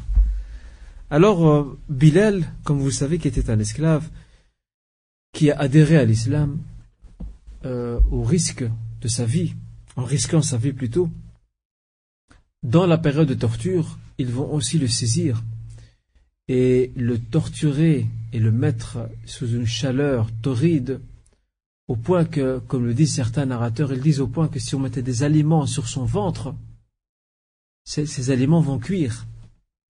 Vous imaginez? Ces aliments vont se mettre à cuire tellement qu'il fait chaud, tellement que le soleil est brûlant et que sa peau est brûlante. Et qui va le racheter? Abu Bakr. Il va donner cinq pièces d'argent. Ça valait à l'époque. Il va donner cinq pièces d'argent et va le récupérer. Et regardez la modestie et l'humilité de Bilal. Parce que vous savez, ces gens qui ont adhéré à l'islam, l'islam a bouleversé leur vie. L'islam leur a donné une nouvelle personnalité. L'islam leur a donné une nouvelle identité. une nouvelle direction. Regardez ce qu'il va dire à, Abu Bakr. Abu Bakr lui dit voilà, viens, tu vas avec moi. Abu Bakr le libère de la, de, la, de la torture, de la douleur. il va lui dire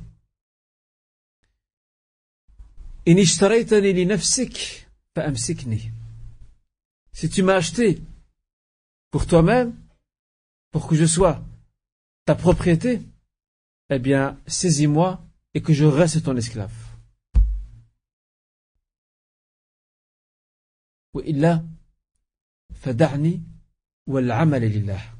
Sinon, ben, libère-moi et que ton action que tu viens de faire soit pour Allah subhanahu wa ta'ala.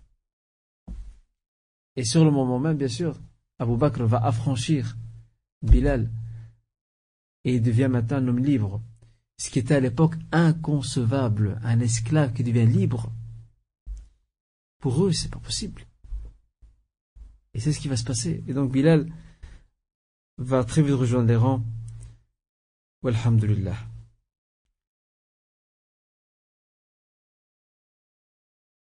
Face à cette situation, la première émigration va se produire. il faut situer les persécutions euh, au milieu de la quatrième année de la révélation. Au milieu de la quatrième année de la révélation, c'est là que les persécutions vont, bien sûr, euh, être entamées, vont s'intensifier contre les musulmans. Et c'est là que, euh, à la cinquième année, un petit groupe de musulmans, avec l'autorisation du prophète il y a 16 personnes en tout. 12 hommes et 4 femmes. Ces 12 hommes et 4 femmes vont partir avec l'accord du prophète. Ils vont partir où? Ils vont partir en Éthiopie, en Abyssinie. Et c'est le prophète qui leur a ordonné de partir là-bas en leur disant Là-bas il y a un roi, un roi qui accorde la sécurité et personne chez lui n'est lésé. Personne ne subit d'injustice chez lui. Alors allez là-bas. Et c'est ce qu'ils vont faire. Et parmi ceux qui sont de la compagnie, parmi ceux et celles qui sont de la compagnie de ces seize premières personnes qui sortiront de la Mecque, parce que les, persécutions ne, vont qu'aller en augmentant. Alors le prophète soucie aussi de préserver les vies. Il va commencer donc à leur permettre de partir. Et parmi ceux-ci, on retrouve bien entendu euh, un compagnon dénommé Uthman ibn Mad'oun, euh, Salama et son mari, Abu Salama, et vous savez qu'Umm Salama deviendra plus tard l'épouse du prophète sallam. Euh, elle était très attachée à son mari, qui était un homme formidable, un, époux modèle. Et lorsque son mari mourra, elle dira au prophète sallam, je ne crois pas je ne crois pas que je pourrais avoir un autre mari comme lui. Pour eux, c'est impossible, inimaginable, qu'elle ait un mari comme lui, Abu Salama, tellement qu'il était à la hauteur de ses responsabilités et de ses engagements. Alors c'est là que le professeur lui dira, euh, il va lui enseigner une invocation. Il lui dit, dis, la parole suivante Allahumma ajurni fi musibati wa li khayran minha. Oh mon Seigneur, rétribue-moi dans mon malheur et accorde-moi ce qui est meilleur. Accorde-moi en compensation ce qui est meilleur. Je rappelle l'invocation Allahumma ajurni fi. Et ça, c'est l'invocation qu'on peut dire toute personne euh, qui, est, frappée par un malheur qui le touche et qui l'affecte eh bien, il doit dire cette invocation. Et vous la retrouvez aussi dans le livre La citadelle du musulman. Allahumma ajurni fi musibati wa li khayran minha. Oh mon Seigneur, rétribue-moi dans mon malheur et accorde-moi en compensation ce qui est meilleur. Elle va dire cette invocation. Et qui va devenir son époux? C'est le prophète sallallahu Vous imaginez? Allah a répondu à son invocation. Alors qu'il n'y avait pas d'intention de mariage, rien. C'est une femme croyante, elle est venue se confier au prophète. Voilà ce qui m'arrive. Elle est, triste, elle est malheureuse. de par la perte de son mari, qui lui était très cher, auquel elle était très attachée. Il n'y a pas d'intention de mariage, rien. Le prophète lui enseigne cette invocation. Le prophète lui enseigne cette invocation et il lui répond. Allah lui répond. Et le prophète devient son époux. Et parmi ceux qui étaient aussi de la compagnie, Uthman ibn Affan, avec euh, son épouse et la fille du prophète sallam, Ruqayya. Et aussi ce jeune homme élégant et charmant qui a tout sacrifié pour l'islam, ce BCBG de son époque, ce bon chic bon genre de son époque, qui a tout sacrifié pour l'islam, Mus'ab ibn Umayr. Il a tout lâché pour l'islam, tout. Par amour pour Allah subhanahu. Et il est parti aussi. Il a réussi à fuir la maison de sa mère parce que sa mère l'avait enfermé à la maison. Elle l'a enfermé à double clé. À double, plutôt, à double tour. Euh, elle l'a privé de nourriture. Afin de le faire céder, de le faire fléchir par rapport à sa foi. Il a réussi à s'évader de sa maison et à rejoindre le premier groupe des musulmans. Et c'est durant cette période, chers frères et sœurs, c'est durant cette période euh, de persécution intense que la sourate Al-Kahf, la grotte, va descendre.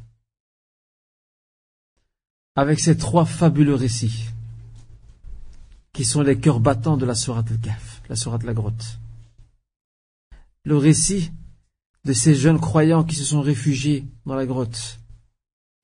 Et ça, c'est une indication aux musulmans, préparez-vous à l'émigration. Regardez comment Allah donne, les signaux. ce, récit, Al-Qissa, Al-Fitya, le récit de ces jeunes croyants, dans la Surat Al-Kahf, que nous lisons tous les vendredis, eh bien, ce passage-là, ce récit-là, c'est un, une préparation, une préparation et un appel et une invitation aux musulmans à commencer à quitter les lieux parce que vous n'êtes plus capable de préserver votre religion à l'intérieur de la Mecque. Il dit au début de ce récit وإذ اعتزلتموهم وما يعبدون من دون الله فأووا إلى الكهف ينشر لكم ربكم من رحمته ويهيئ لكم من أمركم مرفقا Et lorsque vous décidez de vous mettre en retrait par rapport à votre peuple qui adore les divinités en dehors d'Allah subhanahu wa ta'ala, fa'ou ila al-kahf, réfugiez-vous dans la grotte. Dieu va étendre sur vous de sa clémence, il va vous accorder une meilleure destinée. Eh bien, regardez, c'est pareil ici. Il leur dit, allez-y, n'ayez pas peur, partez, et vous serez sous ma clémence, et je vous donnerai une meilleure, destinée. Le deuxième récit de la Surat al-Kahf, qui sera, qui sera donc révélé durant cette période critique de persécution, de torture intense à la Mecque, c'est le récit de Moussa salam el Khidar.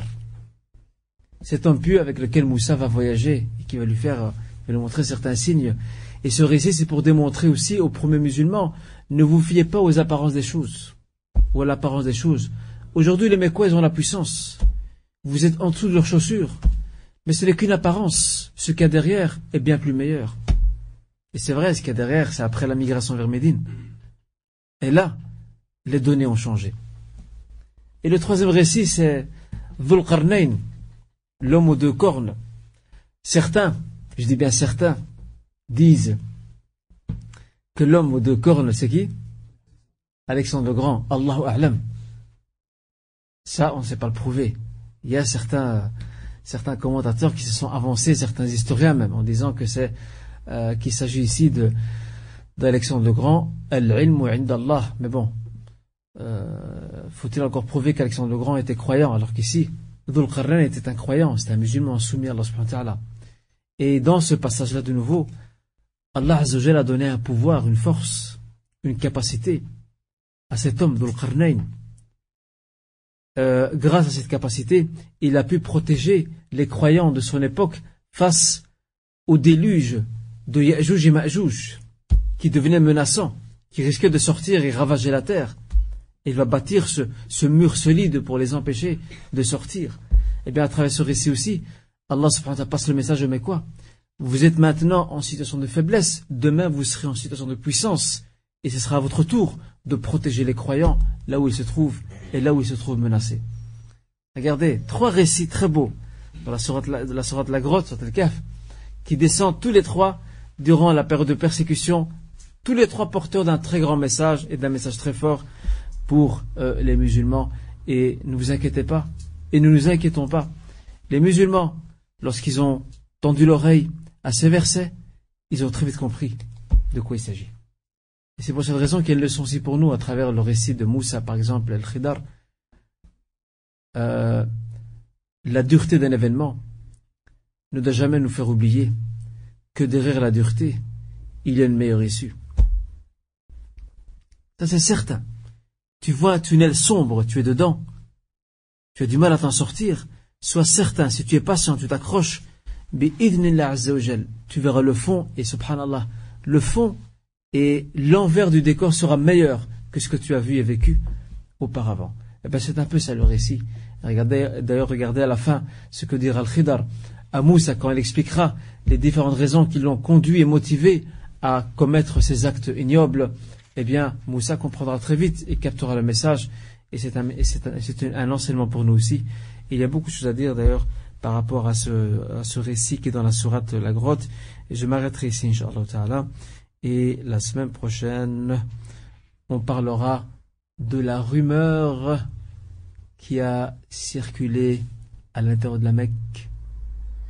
Et cette rumeur plutôt qui a circulé jusqu'en Éthiopie, selon laquelle les Mécois, les polythéistes mécois se seraient convertis à l'islam.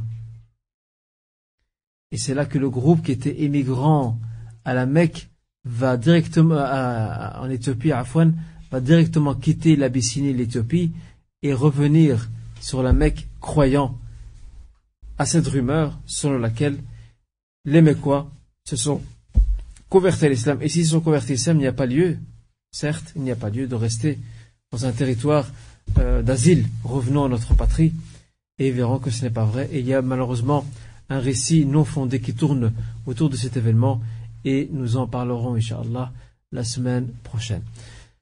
Barakallahu fikum, chers frères et sœurs, pour euh, votre attention. J'espère, Inch'Allah, que nous avons vécu ensemble certains épisodes assez frappants et touchants de la biographie prophétique. À nous maintenant de méditer quant à ces événements. Qu'est-ce qu'ils peuvent nous apporter euh, au niveau de notre foi, au niveau de notre spiritualité par rapport à Allah, au niveau aussi de notre morale notre caractère, de notre éducation. Et ceux et celles qui tirent de leçons de ces événements, ben certainement en ressortiront agrandis, Inch'Allah, ou plutôt euh, ils, ressortiront mûris de ces leçons, Et j'avais reçu d'ailleurs, euh, en passant, je le dis d'ailleurs, reçu euh, un message d'une sœur, un message d'une sœur qui avait proposé, je pense qu'elle avait proposé à la, fin de la session donc de ses cours, de, de faire une sorte de question, question-réponse, pour voir un peu euh, si les, les, données ont bien été euh, euh, assimilées. Voilà, Barakalofik. moi, j'ai longuement réfléchi à la proposition de cette, de cette honorable sœur et je partage tout à fait son avis. Ce que je compte faire, Inch'Allah, dès que nous arriverons à la fin de la période mécoise, il y aura peut-être un ou deux cours, je verrai, un petit temps d'arrêt, et on va faire un petit échange. C'est pas un examen, hein. Parce que si je vous dis maintenant examen, le jour où ça va se passer, il n'y aura plus personne dans la classe. Vous serez tous partis. Donc ce sera tout simplement une petite révision ensemble et je ne vais, je ne vais, en toute sincérité, je n'importunerai personne. Je ne désirerai pas quelqu'un pour répondre, pour ne pas le mettre mal à l'aise s'il n'a pas revu ou s'il ne, connaît pas, s'il n'était pas là ce jour-là. Je laisserai bien sûr le champ libre euh, à nos frères et sœurs de répondre par eux-mêmes euh, à ça. Mais je ne vous cache pas, je vais être franc avec vous, je compte organiser avec euh, l'aimable direction des, des jeunes, des petites récompenses aux frères et sœurs qui auront bien répondu à ces questions. Comme ça, je vous encourage à réviser et à bien revoir, Inch'Allah. Donc ça, c'est quand je terminerai la période mécoise, avant d'entamer l'émigration vers Médine, qui est une nouvelle étape tout à fait différente de la période mécoise, Inch'Allah. Voilà, je ne sais pas s'il y a des questions par rapport au cours d'aujourd'hui. Surtout que, machallah, vous êtes, euh, assez, assez, assez régulier. Donc je sais que vous répondrez très bien aux questions, Inch'Allah. Je tenais aussi à m'excuser, euh, je n'ai malheureusement j'avais oublié il y a deux semaines de vous prévenir que je ne savais pas donner cours donc euh, le mercredi dernier car j'étais en voyage à l'étranger. Euh, donc je tiens à m'excuser auprès de vous pour cet oubli. Je voulais passer le message au micro lors du cours euh, passé il y a deux semaines. Malheureusement, euh, ça m'est complètement sorti de la tête, mais je crois que notre euh, honorable frère Mourad a, bien fait son travail, Inch'Allah, pour, faire passer le message. La preuve, c'est que vous êtes là très nombreux. Et accrochez-vous bien, Inch'Allah. Voilà, je ne sais pas s'il y a une question par rapport au cours d'aujourd'hui. Y a-t-il une question chez les frères?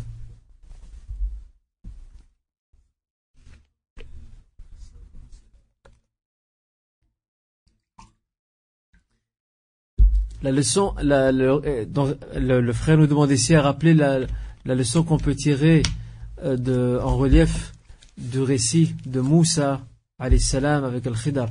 Euh, la, plus grande leçon, il y a beaucoup, mais la plus grande leçon qu'on peut tirer de cet événement, c'est que les, les les- toute situation, ou plutôt il ne faut pas trop se fier à l'apparence des choses. Regardez ici, Moussa s'est fié à l'apparence des choses. Il tue un enfant, euh, d'abord il fait couler un bateau, il tue un enfant, et puis il redresse un mur, il comprend pas ce qui se passe. Et c'est là que Moussa salam, qui s'est contenté de l'apparence, ce qui est normal d'ailleurs, Allah Azzawajal ayant donné une connaissance subtile à cet homme, qui n'était pas prophète d'ailleurs, le Khidar, euh, c'est un enseignement aux premiers musulmans de ne pas se fier aux apparences. Ce n'est pas parce que vous êtes maintenant sous la torture, sous la persécution, sous l'humiliation. Ce que vous subissez maintenant est un très grand bien pour vous. Même si vous ne le présentez pas maintenant. Et dites pareil pour toute épreuve qui nous attend aujourd'hui, que ce soit une maladie ou que ce soit une épreuve euh, familiale ou autre, il y a toujours, toujours, toujours un bien derrière. On ne le voit pas maintenant, mais on le remarquera plus tard. C'est ça le grand enseignement. Et les musulmans en avaient besoin, parce qu'ils avaient besoin qu'on leur montre leur morale, le moral, et c'est ce qui s'est passé à travers les trois récits de la sourate, la grotte, euh, qui ont été révélés durant cette période.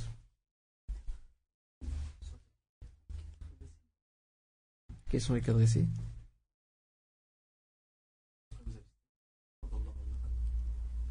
C'est une parabole, ça. Oui, je vois ce que le frère veut dire. Par rapport aux deux, ceux- les deux qui ont le jardin. Les deux, c'est aussi un récit, certes. Donc, euh, notre frère nous dit ici, euh, euh, on a parlé des trois récits. Mais qu'en est-il de l'autre? Bah, C'est clair, c'est vrai, je, me suis peut-être mal exprimé. Il y a bien sûr, il y a un quatrième récit qui est le récit de ces deux hommes qui avaient donc chacun un jardin et que l'un était envieux par rapport à l'autre, ou plutôt qui était plutôt vaniteux par rapport à l'autre. Et c'est là qu'on nous enseigne cette expression qui doit être une expression clé pour chacun d'entre nous lorsqu'on voit qu'Allah donne un bienfait à quelqu'un. L'erreur qu'on fait dès que tu vois un bienfait, une nouvelle voiture chez un frère, euh, la sœur elle a un nouveau salon, euh, ou je ne sais quoi, ou n'importe quel bienfait, au lieu de dire Masha'Allah, tabarakallah, lieu de dire Masha'Allah, la quwwata illa billah, directement, ah, c'est très beau, c'est bien, c'est chouette. Et des fois, sans le remarquer, on frappe la personne de la haine, du mauvais œil, et ça peut coûter très cher. D'ailleurs, euh, à l'époque du prophète, il y avait un compagnon qui se lavait, il prenait sa douche. Et un autre l'a vu. Enfin, il a, vu sa peau. Il était très blanc de peau. Et il a commencé à admirer sa peau. Le compagnon est tombé sur le champ. Il est tombé sur le champ. Il a eu une crise d'épilepsie sur le champ. Et c'est là que le prophète a ordonné à, ce compagnon qui a fait ça. Il lui a dit, va faire tes ablutions et rapporte l'eau à ce, frère, à ce compagnon qui est tombé, et celui-ci va se laver avec, avec l'intention de se libérer donc du mauvais œil. Donc, al-ayn, le prophète dit, al-aynu haqq. ولو كش- ولو كان شيء سابق القدر لسبقته. Le mauvais œil est vérité, c'est rapporté par Muslim. Le mauvais œil est vérité. Et s'il y avait une chose qui pouvait devancer le destin, ben ce serait bien le mauvais œil. Alors faites attention, il y a des gens, Wallah, il y a des gens qui tombent malades, qui attrapent des choses, on ne sait pas d'où ça vient, et ça peut venir du mauvais œil. Et, euh, et un de mes proches me raconte, euh, euh, vu qu'on parle maintenant du mauvais œil, un de mes proches me raconte que lorsqu'il travaillait dans les années 70, donc à l'usine, il y avait un, frère qui travaillait avec eux. Euh, il, était parti faire ses ablutions. Et en sortant, un autre euh, musulman qui était là commence à le regarder, il lui a dit, il lui a dit ah, tu as des mains étonnantes. Elles sont impressionnantes tes mains. Et l'homme s'est mis à trembler. Il s'est mis à trembler et il est mort sur le coup. Il est tombé, il est mort. Et c'est pour ça que, euh, que le, mauvais œil peut faire entrer quelqu'un dans la tombe. Le mauvais œil peut tuer. Alors nous faire attention, dès que tu vas bien fait chez ton frère, un nouveau vêtement, ou une nouvelle voiture, ou une nouvelle maison, ou un nouvel appartement, ou pour les sœurs un salon, ou je ne sais quoi, n'importe quel bienfait, bien toujours de dire Masha'Allah tabarakallah ou bien Masha'Allah la quwwata illa billah. Toujours dire l'invocation à l'avance car on ne sait pas ce qui peut arriver. Donc faire attention à ça, Inch'Allah. Et donc, euh, effectivement, il y a un quatrième récit, mais ce sont ces trois premiers récits qui ont été relatés durant cette période-là.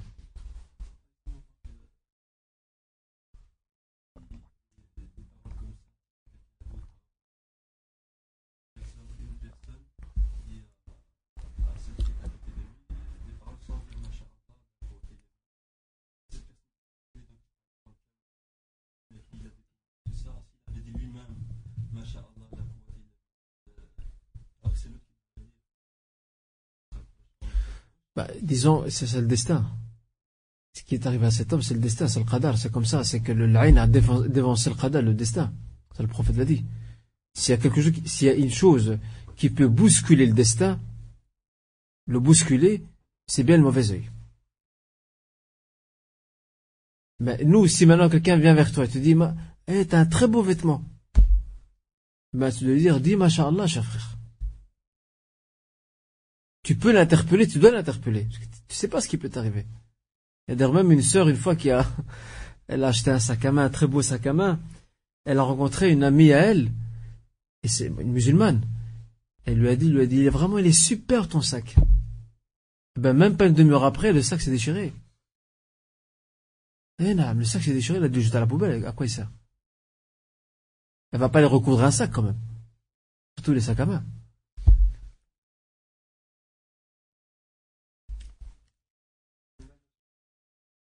Bah, c'est vrai que les, non-musulmans euh, ne, connaissent pas ces formules euh, Masha'Allah, tabarakallah. Mais rien n'empêche que tu peux toi-même réciter certaines invocations pour te, te, préserver, parce que la reine peut aussi venir d'eux aussi, le mauvais œil. Ça peut venir d'eux. Mais le croyant qui se protège bien par les invocations du matin et du soir, Inch'Allah, sauf si Dieu décide autrement, il est plus protégé que quelqu'un qui néglige. Et ça, c'est un problème qu'on a beaucoup, c'est que nous négligeons énormément nos invocations du matin et du soir on tombe comme des loirs, on se réveille comme des, comme des marteaux. Alors il y a quand même une vocation à dire euh, en ces deux moments. Excuse-moi. Le frère enfant qui avait une question. C'est la même question. Euh, le mauvais œil peut se, peut se produire involontairement aussi. Parce qu'en fait, ce qu'il y a, c'est que même, même ça, tu sais pas vraiment définir. Est-ce que c'est volontaire ou non? Parce que c'est, lié à, à la nid, à l'intention de la personne à l'intérieur. Pourquoi elle le fait? Est-ce que lorsqu'elle te dit Ah, il est beau ton sac, il est beau ta maison, elle est belle ta maison. Est-ce qu'elle dit ça avec sincérité?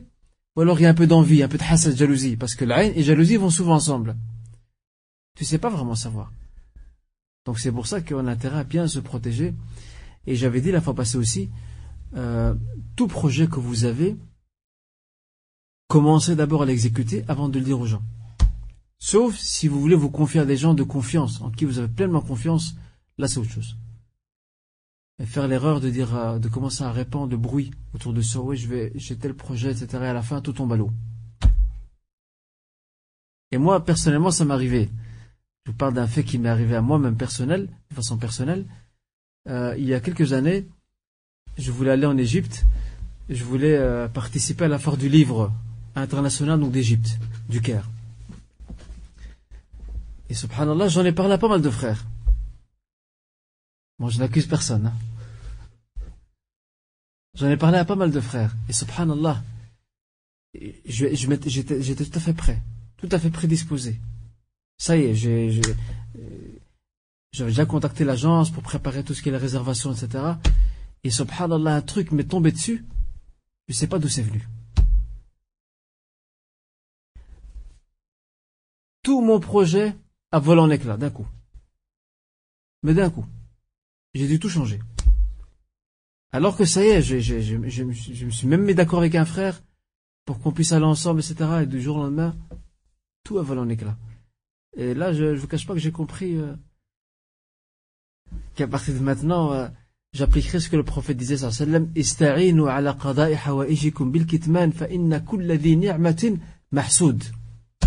Servez-vous de la discrétion pour accomplir vos besognes, car toute personne qui a un bienfait est enviée.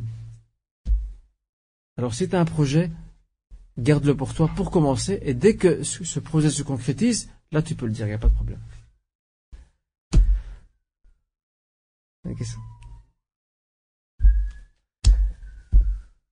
Pas de questions?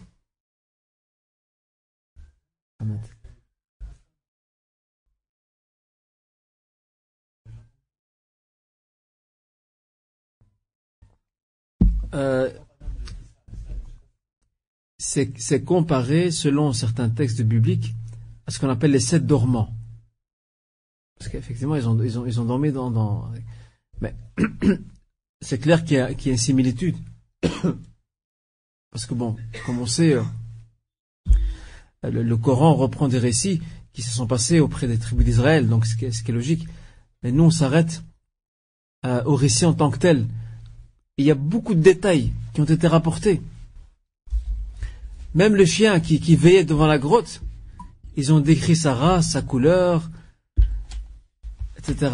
Et même la grotte, comment elle était, de quelle pierre elle était faite, qui passait à côté. Tout ça, ce sont des, excusez-moi, ce sont ce qu'on appelle des, ce sont des narrations israélites, donc israéliates, qu'on ne peut pas retenir parce qu'elles ne sont pas très fiables. Donc on s'abstient, on s'en tient donc au récit.